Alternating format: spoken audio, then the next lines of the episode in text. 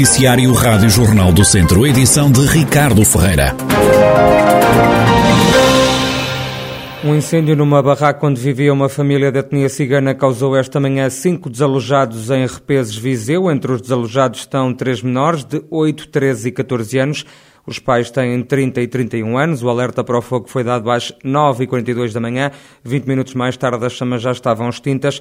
Os bombeiros conseguiram evitar que o fogo alastrasse a outras habitações. Foi o que adiantou à Rádio Jornal do Centro o adjunto dos sapadores de Viseu, Rui Poceiro. A chegada do primeiro meio ao local, eh, detectou que confirmou o incêndio numa habitação totalmente já tomada pelas chamas, eh, no qual foi iniciado os, os, as manobras de combate para a extinção do incêndio e também para evitar que o mesmo propagasse algumas habitações, algumas estruturas de residência que se encontravam nas imediações. Em relação às causas são desconhecidas, tanto que depois no, no Teatro de Operações esteve a autoridade a fazer o levantamento e a investigação do que é que poderá ter causado o incêndio. Mas estaria alguma lareira acesa ou assim? Segundo os, os, habitantes, sim, teria uma pequena salamandra rudimentar que serviria de aquecimento à habitação e também ocasionalmente de fogão para confeccionamento de alimentos e que naquele momento estaria acesa, a ser alimentada por lenha um, estaria, confirmaram que sim, estaria acesa, mas não podemos confirmar que terá sido isso que originou o incêndio. A família ficou desalojada. Naquela habitação, segundo os dados também recolhidos no local, habitavam uh, cinco pessoas, um casal, uh, homem e mulher, com cerca de 31 anos e 30 anos, uh, e depois três filhos deste casal, com idades de 14, 13 e 8 anos, que, segundo os mesmos, pronto, perderam tudo aquilo que tinham na, na habitação e que neste momento se encontram alojados.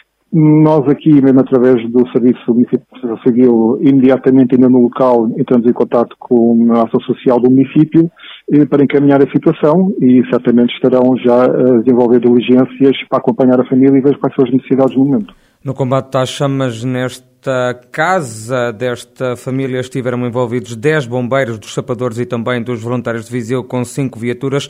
No local estiveram também a PSP e a Polícia Municipal. Há queixas de falta de aquecimento no centro de vacinação de Viseu, instalado no pavilhão multiusos da cidade. O que a Rádio Jornal do Centro conseguiu apurar, os enfermeiros levam aquecedores de casa para terem as boxes onde são administradas as vacinas quentes. O uh, problema é ainda maior para os idosos e pessoas que têm que tirar a roupa para tomar a vacina. Segundo as queixas que nos chegaram, no fim de semana era um frio de cortar no pavilhão. O facto de as portas estarem abertas por razões de segurança sanitária também não ajuda com o sistema de aquecimento ligado ou não.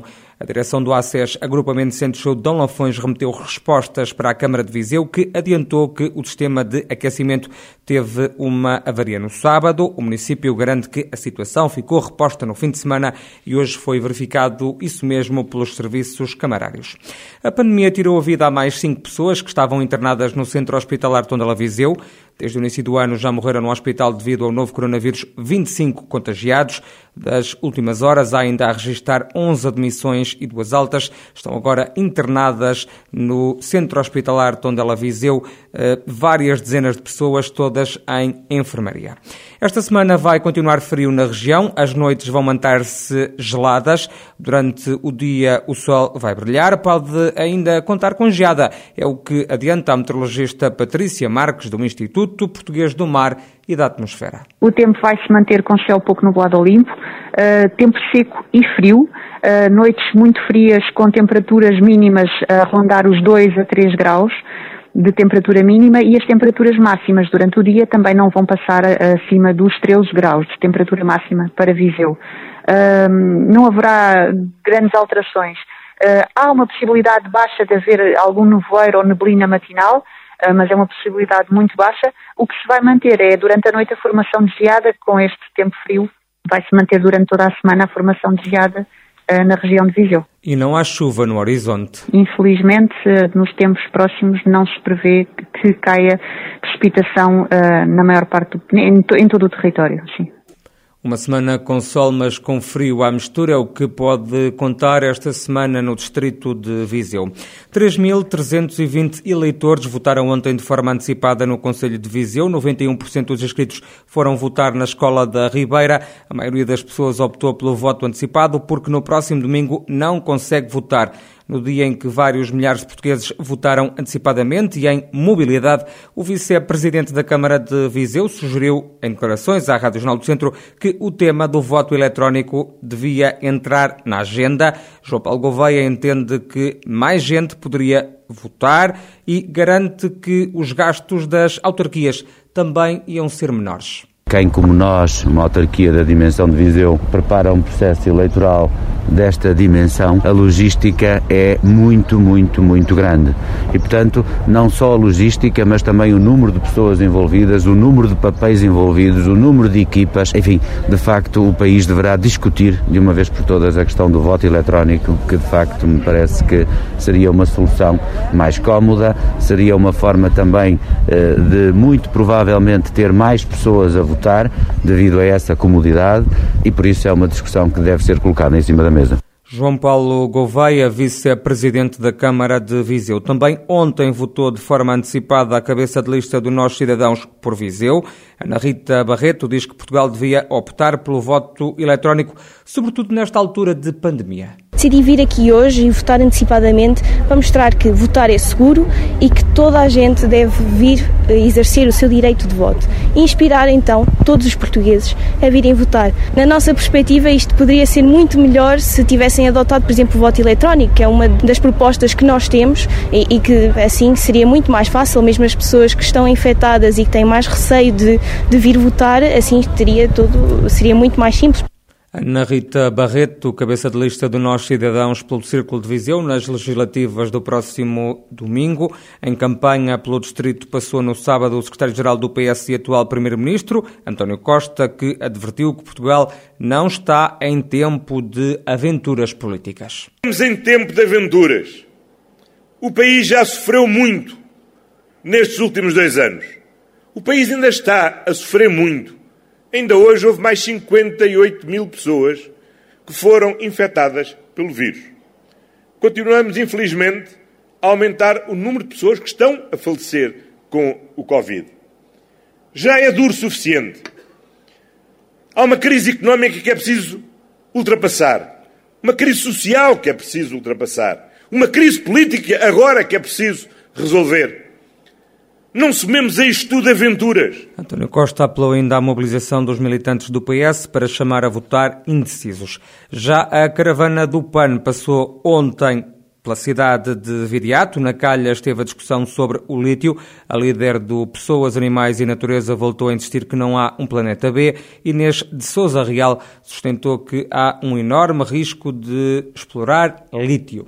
Aquilo que nós temos, por exemplo, no distrito de Viseu, nomeadamente na Serra da Argemela, é a tentativa de construção e de exploração de uma mina de lítio, mesmo junto às populações. E ainda há pouco ouvíamos os ativistas e representantes de associações dizerem-nos que moram a 15 quilómetros daquilo que vai ser uma futura mina para explorar o lítio. Isto põe em causa a qualidade de vida das pessoas, seja pelo ruído das explosões, seja pelas partículas finas que vão andar no ar, seja pela destruição do património natural. E aquilo que a população nos transmite é que, para além daquelas preocupações que existem aos nossos tempos, o acesso à habitação, à empregabilidade, à fixação dos jovens, a destruição do património natural e de locais que deveriam de estar neste momento intocáveis e protegidos, seja como é o caso da Serra da Argemela ou até mesmo a poluição nos rios, é de facto uma angústia, porque de facto estamos a destruir um património único e nós não temos um planeta B e menos ainda um Portugal B. Na opinião de Inês de Souza Real, a solução devia passar antes pelas energias renováveis e não pelo lítio. E a candidatura do PSD às legislativas de domingo no distrito eh, critica o estado em que se encontra a Estrada Nacional 225 em Castro Daire. O cabeça de lista dos sociais-democratas, Hugo Carvalho, não poupa nas críticas ao governo, também ao Partido Socialista. Há um dia ou dois a cidade de Viseu, pelo menos, acordou com vários cartazes do Partido Socialista João Azevedo que dizem juntos seguimos e, cons e conseguimos e, e juntos seguem, mas não conseguem coisa nenhuma, porque o distrito está a braços à espera de investimento. A 225 é um exemplo gritante que a estrada é uma obra de, de, poucos milhões de euros. É uma das obras pequenas. Ou seja, nós estamos a criticar a IP3, por exemplo, a falta de obras na IP3. Estamos a, a falar de obras pequenas de uma estrada que nem as linhas têm pintadas. Imagine andar com nevoeiro ou de noite numa estrada que já por si é muito perigosa e que nem as linhas têm pintado. Que a própria IP, o próprio Estado, no fundo, reconhece a perigosidade da estrada porque vai lá colocar sinais a dizer atenção, estrada perigosa, vai lá colocar barreiras porque reconhece que há derrocadas,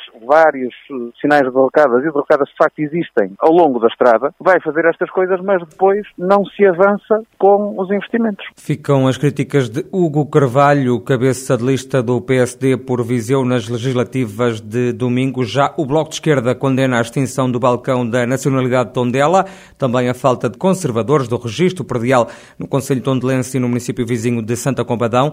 A cabeça de lista do Bloco nas legislativas pelo Distrito, Manuela Antunes, lamenta a extinção de serviços públicos na região. Passou, efetivamente, é que foram encerrados estes serviços em sede de conselho, em sede de conselho, dois serviços que servem muita gente e que neste momento se tem que deslocar a, a outros sítios, ou a, se calhar à capital distrito, ou mesmo a Lisboa, até porque ficam sempre dependentes. Eles dizem que são intermediários, mas os serviços depois têm que ser feitos todos em Lisboa, que é na sede central, digamos assim, e por isso isto só vem, só vem acentuar ainda mais o que tem vindo a acontecer, que é o encerramento de serviços públicos de proximidade, que são fundamentais para as pessoas e contribuindo ainda mais, assim, para a certificação do interior. Portanto, isto é uma solução da tutela que, com a desculpa até da falta de, de conservadores e conservadoras para, para poder, digamos, concorrer para o interior do país, a verdade é que é precisamente ao contrário. Estão-se a extinguir postos de trabalho com essa desculpa, mas quando também não há incentivos para a fixação de pessoas no serviço serviços públicos. Ficam os lamentos e críticas de Manuel Antunes, a primeira da lista do Bloco de Esquerda por Viseu nas legislativas de 30 de janeiro.